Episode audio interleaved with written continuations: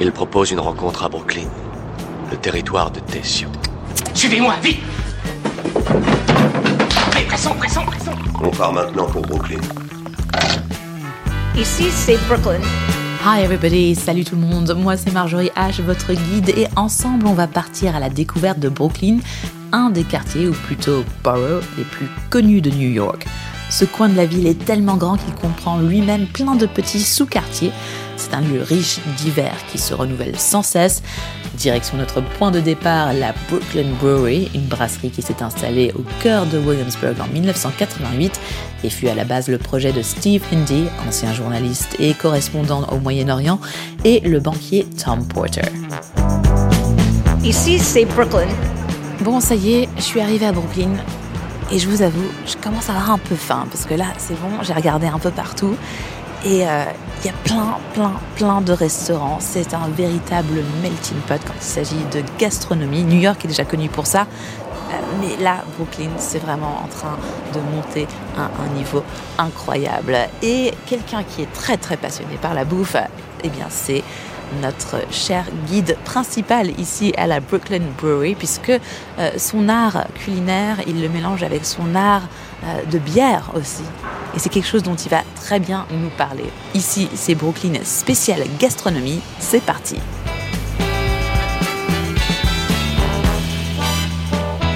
Ici, c'est Brooklyn, épisode 2. Let's go! Ici, c'est Brooklyn.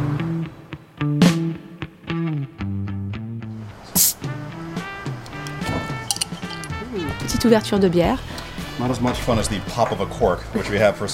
Je suis Gareth Oliver, maître brasseur de la brasserie de Brooklyn. Yes, and it's now time for some uh, tasting. Okay, so this beer is called uh, Coup de Foudre. Cette bière s'appelle Coup de foudre. Uh, J'ai eu l'idée instantanément. because this was an idea that came suddenly. Des amis qui euh, gèrent un vignoble à Red Hook m'ont appelé et ils m'ont dit on vient juste de faire fermenter du merlot pendant 90 jours. And they said we just did 90 days of fermentation on Merlot, and we have pressed off the wine, and we have the pomace. On vient de presser le vin, il nous reste le marc de raisin. Est-ce que ça t'intéresse? Would you like it? And I said yes. I drove to the to the winery. J'ai dit oui et je suis parti en voiture au about 100 vignoble où j'ai récupéré une of centaine de kilos de toutes ces peaux et pépins des grappes pressées. Donc les résidus de, les grappes de raisin. Yes. Ouais. And then we added them to a Et ensuite, nous les avons rajoutés dans un baril avec une bière spéciale pendant 5 mois. Puis, on a fait refermenter la bière en bouteille comme on le fait pour le champagne. Donc, si vous connaissez le vin orange, Qui est la mode en ce moment, le vin orange. Yes. Oui, exactement. Eh bien, essentially, c'est uh, essentiellement de la bière orange. beer orange. So, Donc, la couleur vient des peaux du merlot. Mais aussi, la biologie joue énormément en termes de fermentation naturelle. Cela affecte aussi the le goût de la bière, bien évidemment. Ce, ce que- ce qui a été fabriqué est un orange fluorescent mais naturel. Donc comme quoi Donc cheers Cheers. Santé Et donc maintenant, est-ce qu'on on renifle ou on hume le, le- la bière comme le vin indien? Yeah, yeah. Oui, absolument. So you can Tu peux faire tourner ton verre. Écoutez, moi qui ne suis pas une convertie So, au- à la bière, this is really interesting. Yeah, so if somebody gave this to you, Si quelqu'un te donnait ce verre sans te le décrire en te disant voici une saying, boisson, okay, here is a drink. Would you think that it was a beer, est-ce que tu penserais que c'est une bière, un vin, un would- cidre? Tu t'imaginerais imagine que c'est quoi? J'aurais l'impression que c'est un vin cidré. Je veux pas dire ça en mal. Bien think sûr, bien sûr. Je pense pas qu'il y ait de this bonne ou de mauvaise réponse. drink. Je pense que c'est une boisson unique. Pour moi, en tout cas, à vous de goûter, chers auditeurs, c'est un peu comme euh, une, une bière, une cidre, un cidre et, euh, et un vin. J'arrive pas à décrire, c'est très intéressant. Moi, j'appelle ça orange une beer, bière orange. Il faut se souvenir qu'à la base, tous ces uh, produits étaient des produits fermiers.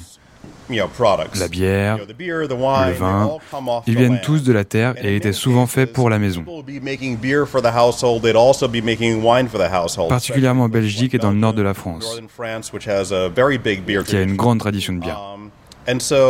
And so, you know, you would have had people using the Les same gens auraient barrels utilisé les for the mêmes barils the pour les bières et les vins. Everything went into wood. You know, Tout était conservé dans du bois. So, No waste, not want, non, il faut pas gâcher, quoi. ex- exactly. And of course, things like the Exactement. skins would be On utilise les peaux pour tout. De la même manière, en Belgique, les fruits sauvages étaient aussi ajoutés à la bière. Ici, on a ce qui ressemble à une gueuse à la framboise. Là, je nous sers une pression. um, Donc il y a plus de mousse et de tête. Oui. C'est assez compliqué d'expliquer la fabrication de cette bière, mais je peux vous dire que c'est quelque chose que nous avons fait avec nos amis de Russian River Brewery, qui sont très connus en Californie.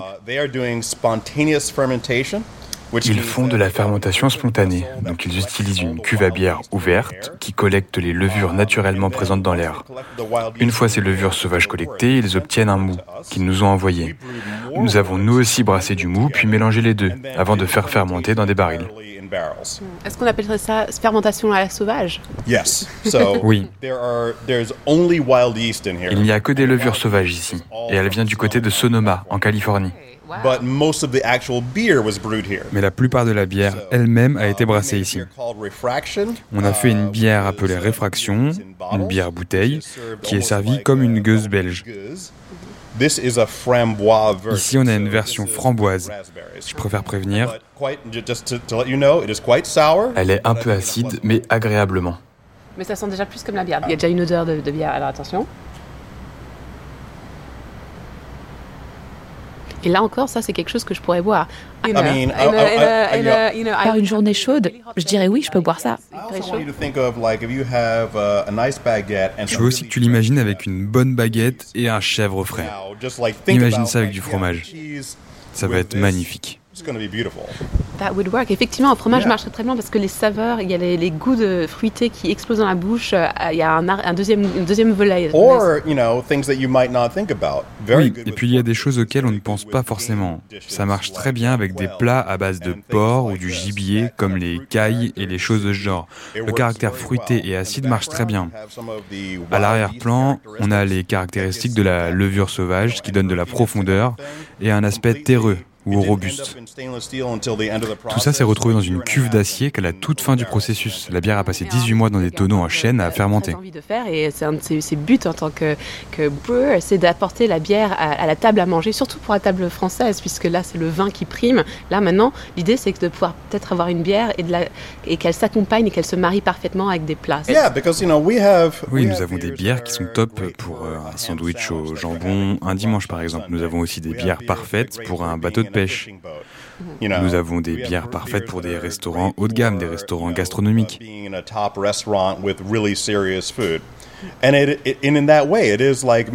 Dans un sens, c'est un peu comme de la musique. La musique qu'on a envie d'écouter à un barbecue n'est pas spécialement la même que celle qu'on va écouter dans un restaurant ou autre part. Or whatever else. So we make beers that really On fait des bières pour accompagner votre vie. You know, and like I'm probably not going to drink this in a baseball stadium. I, Je suis dans un autre mood. Je voudrais probablement une Pilsner ou peut-être une IPA. When I'm over there, and of course we make lots of those beers. Or I'll make Brooklyn Lager and I'll drink that in a club. Bien sûr, nous faisons ce genre de bière. La Brooklyn Lager que nous faisons, j'aurais envie de la boire en nightclub. Mais pour cette bière que l'on boit en ce moment, je vais prendre mon temps, manger quelque chose. Je boirai probablement pas deux pintes, mais c'est juste un plaisir.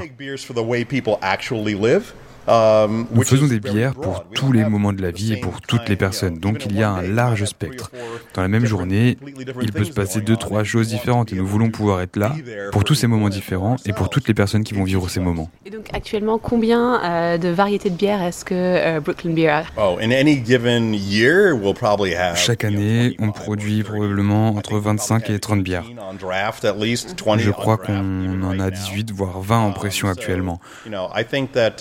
You know, I think that uh, I mean, it's great that people like love Brooklyn C'est cool que les gens aiment Brooklyn Lager, et nous l'aimons aussi, mais on est un peu comme un groupe dont certaines personnes ne connaissent qu'un album. You know, but we have Mais on a plein d'albums, et We've had many on a eu plusieurs évolutions. And so, you know, it's uh, it's always fun for C'est toujours amusant to pour moi de montrer aux gens the toutes les autres of choses que la brasserie de Brooklyn peut proposer. J'adore ces comparaisons à la musique. Um, I've been thinking about this. Je suis en train de réfléchir à ça, l'histoire de, de la bière et notamment de la Brooklyn Beer. Ça me fait penser un peu à l'histoire du champagne. I'm thinking a bit about the story of champagne, the history of champagne, which I delved Le into champagne à la base était fabriqué par des moines. C'était vu comme un vin de pouilleux à l'époque, et ce n'est que lorsque les Allemands lui ont donné son aspect pétillant en le brassant et que les Anglais l'ont fermenté, qu'il a pris de la valeur.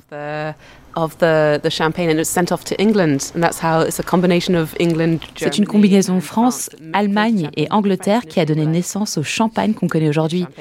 Les Français n'étaient pas convaincus au tout début. C'est devenu une boisson chic et distinguée au tournant du XXe siècle. Uh, do you think? Well, yeah, I mean, it's, uh, I mean, uh, you know, champagne was from like ongoing fermentation. Oui, oui. Le champagne est un processus de fermentation bien connu. Après une première fermentation, on remplit les bouteilles. Comme tu le sais peut-être, à l'époque dont tu parles, la moitié des productions de champagne se perdait à travers des explosions. Il y avait même des morts. La technique pour produire du champagne vient essentiellement de la bière. Um, Quand les gens regardent cette bouteille-là, par exemple, ils demandent Mais que fait la bière dans une bouteille de champagne? C'est le contraire. Le champagne est dans une bouteille de bière. La technique pour rendre la bière pétillante existe depuis bien avant le champagne. La technique de dégorgement, c'est par la bière du champagne. Le dégorgement ne sert pas à clarifier le champagne, mais à retirer la levure afin d'ajouter le dosage, c'est-à-dire les sucres.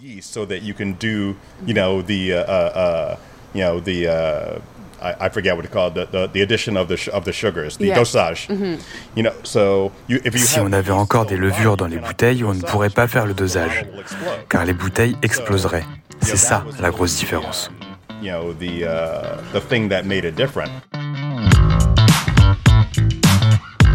Ici, c'est Brooklyn.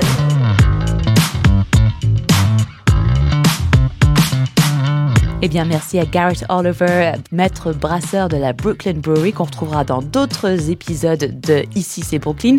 Et en parlant de l'explosion de l'image gastronomique de Brooklyn, j'ai retrouvé à la Brooklyn Brewery justement quelqu'un qui a suivi le mouvement depuis le début des années 2000. Ici c'est Brooklyn. Uh, my name is Evan Sung. I'm a photographer, food photographer here in Brooklyn, New York. Bon, allez, Evan, on va quitter euh, la Brooklyn Brewery Bye guys. Bye, thank you. Thanks for having us. Thanks. Alors, euh, Evan, où est-ce qu'on va maintenant? Euh, Là, on va à un petit resto qui s'appelle For All Things Good. Euh, ils font du, ils font de massa euh, bye bye. à la maison euh, avec, avec du maïs qui, qui est importé de, de la Mexique. Oh wow. Euh, ah Alors là, il pleut, décorde. On vient d'ouvrir la porte. Oui. Euh, on allait marcher 17 minutes pour y aller parce que c'est pas très loin de Brooklyn Brewery. Mais là, en fin de compte, on va peut-être se commander une petite voiture. Je pense que c'est une bonne idée, ça. Ok, c'est bon, on est en voiture. Hello, sir. Oops, does it close? Oh, it closes automatically. Amazing. Comment ça se fait que tu parles aussi bien français? J'ai étudié à Paris euh, en 99 mhm. et j'ai fait des amis euh, grâce à des amis de ma mère. Mhm. Et j'y retourne euh, au moins une fois par an. Mhm. Et j'ai bossé là-bas. J'étais assistant à un photographe qui vivait à Paris en 2003-2004. Photographe avec qui j'ai travaillé à Paris. Lui, il faisait tout. Il faisait euh, la beauté, euh, le voyage et la nourriture. Et quand je suis rentré à New York en 2004, c'était vraiment le début de l'explosion de, food media, mhm. tous les food blogs et tout ça. Et euh, un, des, un de mes premiers euh, assignments, c'était un, restaurant review. Mhm. J'ai dû photographier un, un, nouveau restaurant pour le critique. Et euh, je sais pas, ils étaient contents avec ce que j'ai fait. Je, je, me suis rendu compte que je savais comment faire le, le food photography grâce à mon, à mon ancien patron. Et j'ai continué. Ils, ont, ils ont continué à me donner des, des assignments pour les restaurants. Et petit à petit, j'ai, comme c'est un tout petit monde, euh, la restauration, j'ai commencé à, faire la connaissance des gens, euh, devenir ami avec des gens dans le restaurant, les chefs ou euh, les gens qui, qui, gèrent le restaurant. Et du coup, tout de suite, j'étais pris par le New York Times et mhm. ça a beaucoup aidé. Et c'est comme ça, j'ai continué à faire ça. Là, ça fait une quinzaine d'années. Et toi, tu as toujours été à Brooklyn, du coup, toi, as grandi. Moi, je suis né à Manhattan. Mhm. Euh, dans l'Upper West Side. Et euh, en fait, j'ai déménagé à Brooklyn après que je suis rentré de Paris euh, en 2004. parce que j'ai beaucoup aimé le- l'énergie de mon quartier à Paris, ce qui était euh, Belleville. enfin. Et quand je suis rentré à New York, j'ai- j'ai j'ai pas trop aimé le, le quartier où j'ai grandi avec euh, ma famille. Et j'ai cherché quelque chose qui me faisait penser à Paris. Williamsburg, j'ai découvert parce que j'avais un ami euh, qui est artiste. Et donc à l'époque, euh, les années 99, Mhm. Euh, ouais, 90 disons, Tournant des années 2000, quoi. Ouais, il y- il y avait que des artistes qui habitaient dans des, euh, dans des warehouses pas très chers. C'est vrai qu'à l'époque, il n'y avait rien au niveau de, de restaurants. Il y avait peut-être un restaurant mexicain, euh, mais il y avait très peu de choses. Ça a vraiment explosé. euh, ouais. Et là, du coup, tu nous emmènes où alors? Donc, tu nous parlais de Ah oui, ce donc restaurant. on va aller à le, le nouveau antenne, euh, deuxième location d'un restaurant, enfin un petit café mexicain, euh, où ils font le massa à la maison Ouais. avec le maïs qu'ils ont- qu'ils im- ils importent de, de la Mexique. Euh, c'est sympa. C'est c'est aussi, euh, c'est juste à côté du Four Horsemen, qui est un très bar à vin. Euh, et aussi un de mes pizzas préférés, c'est l'Industrie, qui n'est pas un pizzeria. Ouais. Yes. Qui n'est pas le café de l'industrie comme on connaît à Paris. D'accord. Thank you so much. Oups. Alors, il pleut encore dehors. Et il y a le fameux City Bike, du coup. Le Vélib new-yorkais qui nous attend, qui est partout. Ah, et là, on voit un petit magasin euh, vintage avec euh, About Glamour, avec aussi des imprimés, des dessins.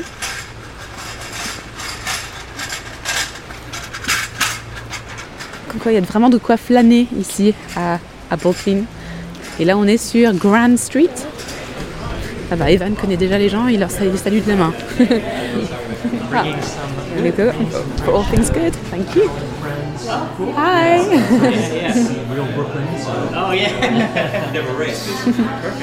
That's great. Qu'est-ce que tu recommandes? C'est quoi la, la spécialité C'est quoi la spécialité? Euh, en fait, il n'y a, pas de tacos ici, donc ils font des, des petites euh, triangles euh, faits en messe euh, qui est, qui, c'est, euh, qui est euh, farci de des choses différentes et c'est tout est végétarien. Je pense que tout est végétarien, Ouais. Vegan. Euh, mais c'est vraiment. Euh, donc moi, je, au moment, je prends le, le- le trio de tetelas, mais le mezcal mushroom me dit aussi. Euh, et Ah peut-être some totopos and salsa pour Ouais. On te laisse euh, choisir parce que il a le don pour euh, choisir les plats et faire un vrai euh, tasting. donc on te fait confiance aveuglément. Ok, c'est bien, très bien. C'est pas tous les jours qu'on sort avec le, le photographe culinaire des New York Times, hein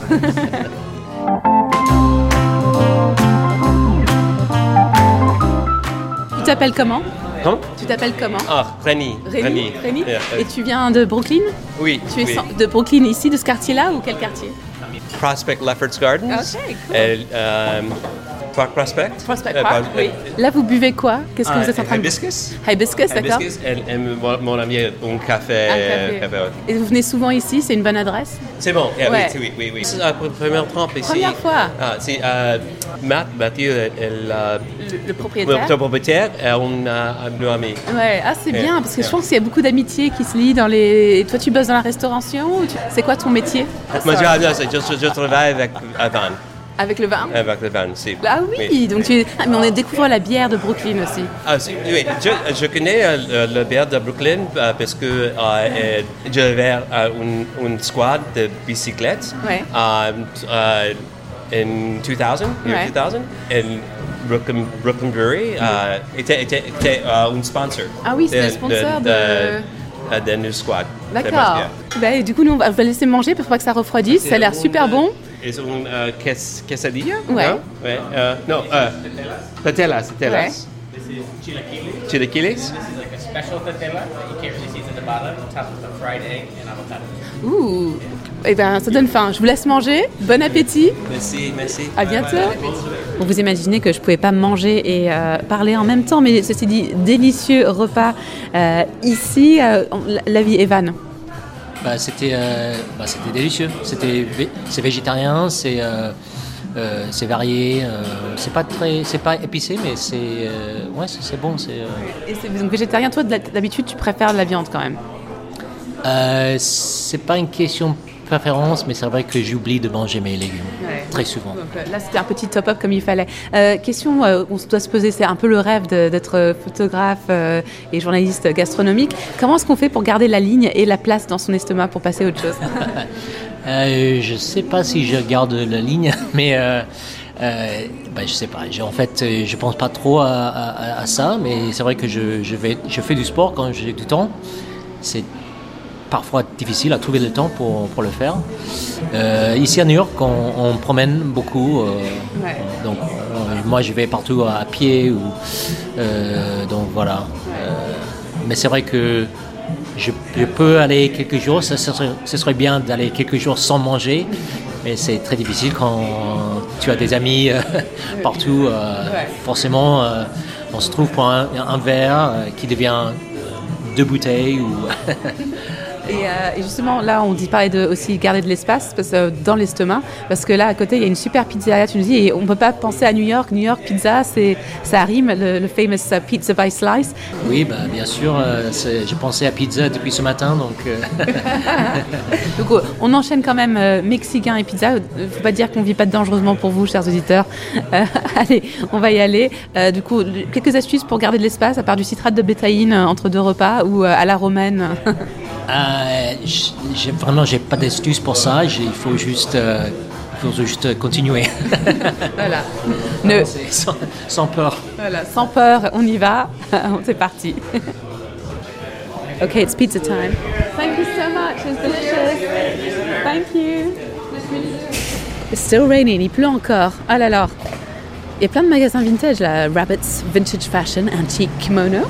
Euh, du coup, c'est quoi la spécificité de la pizza euh, new-yorkaise et brooklynoise Euh, la spécificité, c'est, je pense que c'est, quelque chose qu'on prend par la, par la tranche. Euh, et on, à New York, on est connu pour qu'on plie le, le pizza en deux. Ouais. Ça, c'est, assez new-yorkais. Ouais. Toujours avec les mains, pas avec les fourchettes couteau alors. Jamais. Jamais fourchette couteau, non. non. Non, Ici à New York, on le plie et, et on mange dans la rue euh, en marchant. Ou, euh, Ouais. c'est, un déjeuner vite fait euh, entre. entre euh, Sur le pouce. ouais, ouais. Ah ah. Et, euh, et qu'est-ce que là, l'endroit où tu nous emmènes? Du coup, raconte-moi un petit peu plus sur ce lieu. Euh, en fait, ça, ça existe depuis plusieurs années. euh, c'est deux, deux Italiens, je pense. En fait, je, tout le monde m'a parlé de, ce, de cet endroit, mais comme c'est pas mon quartier, euh, ça m'a pris beaucoup de temps pour, pour venir. Mhm. Mais dès que je suis venu la première fois, euh, j'étais vraiment, euh, enfin, c'était tellement bon. C'est sympa comme endroit. Ils viennent de, de refaire leur espace, donc maintenant c'est un peu plus grand.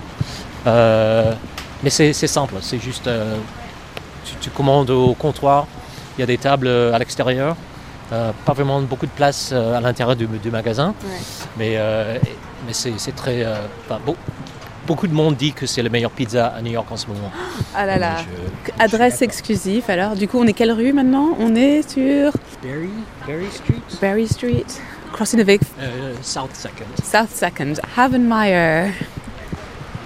de toujours. Voilà, We Love Brooklyn Small Businesses. Donc, il y a des panneaux comme ça dans la rue. Donc, ça, c'est un petit barbershop. On voit des, des messieurs qui ont le, le- une petite tonte euh, sur mesure. Et oui, Qu'est-ce que, comment, comment tu trouves euh, ce quartier de Brooklyn? Et vraiment euh, sympa, enfin, vraiment résidentiel, mais en même temps, euh, il se passe des choses, il y a plein de couleurs. Les, les boutiques, elles ont des couleurs. Et voici le fameux industriel. Il y a de très beaux panneaux blancs. Est-ce qu'il va, il va pas devenir un peu jauni dans 10 ans, tu sais, comme pour faire vintage, mais très très sympa. Donc, le- Et puis il y a un petit, un petit abri en face, donc comme quoi il y a, il y a du monde hein, qui doit se presser euh, Tout ça a là changé, le, le euh, week-end. pendant Covid. euh, Le mood. Ah, et quand on voit, alors ce qui est aussi à la mode en ce moment, et on a ça à Paris, à New York, c'est qu'on voit là où les secrets de fabrication, on voit toujours les, les back-office. Parce que les gens maintenant aiment savoir comment les choses sont faites, le secret est un peu caché. Hello Bah vas-y, après toi. Ouh, attends. Please come. Oh, thank you. It's raining outside. Il y a le New Yorker. Il y a quoi sur un New Yorker norma- normalement? Euh, je vais demander, je pense que c'est ce que je prends euh, normalement, mais j'oublie euh, exactement Ouais. ce qu'il y a. Donc margarita, burrata, pepperoni, spicy salami, vegetarian. Et la tartufo, enfin, ok, on y va. Can I have a, can I have a taste of yours? Yes, of I might, might not have space. Ok, très gentil, il me laisse une bouchée. Just a slice for me. Thank you. Mood très chill, avec euh, des énormes fours à pizza. Il doit faire au moins deux fois la taille de ceux qu'on voit en France. Donc euh, vraiment, peut prendre ses soirs, un truc énorme à partager, euh, avec des palettes aussi pour pouvoir supporter, entrer, sortir le- la pizza, ou sinon la fameuse tranche new-yorkaise. Donc on attend notre petite tranche à, à partager avec Evan, très gentiment. Euh, mais oui, effectivement, c'est un- une certaine endurance de l'estomac quand on euh, quand on veut être expert culinaire. Ah, trop bien. Donc là, on se retrouve dans la- l'espèce de cabane euh, post-Covid euh, en terrasse, euh, abritée. On entend le bruit de la pluie dehors. Oui. Et ta part de pizza est arrivée. Tu nous décris un petit peu Euh, bah, c'est une, euh, tranche avec du pepperoni, Mhm. du saucisse et du ricotta, fromage ricotta. Ouais. Et ça a l'air trop bon. ouais. La pâte est bien fine en plus. Oui, la Mhm. pâte fine, euh, avec, comment dire, le pâte Ouais. bien, bien... La croûte bien épaisse. La ouais. croûte, oui, voilà. Ouais. voilà.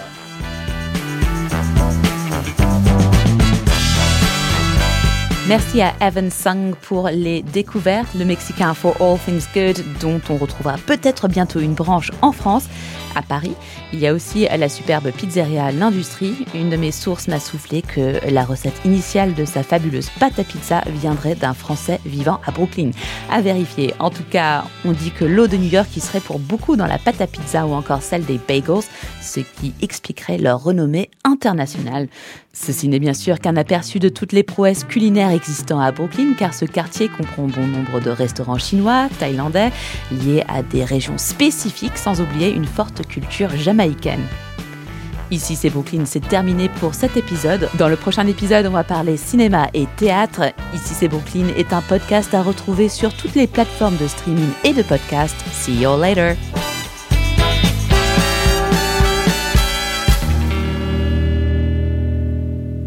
This is Brooklyn.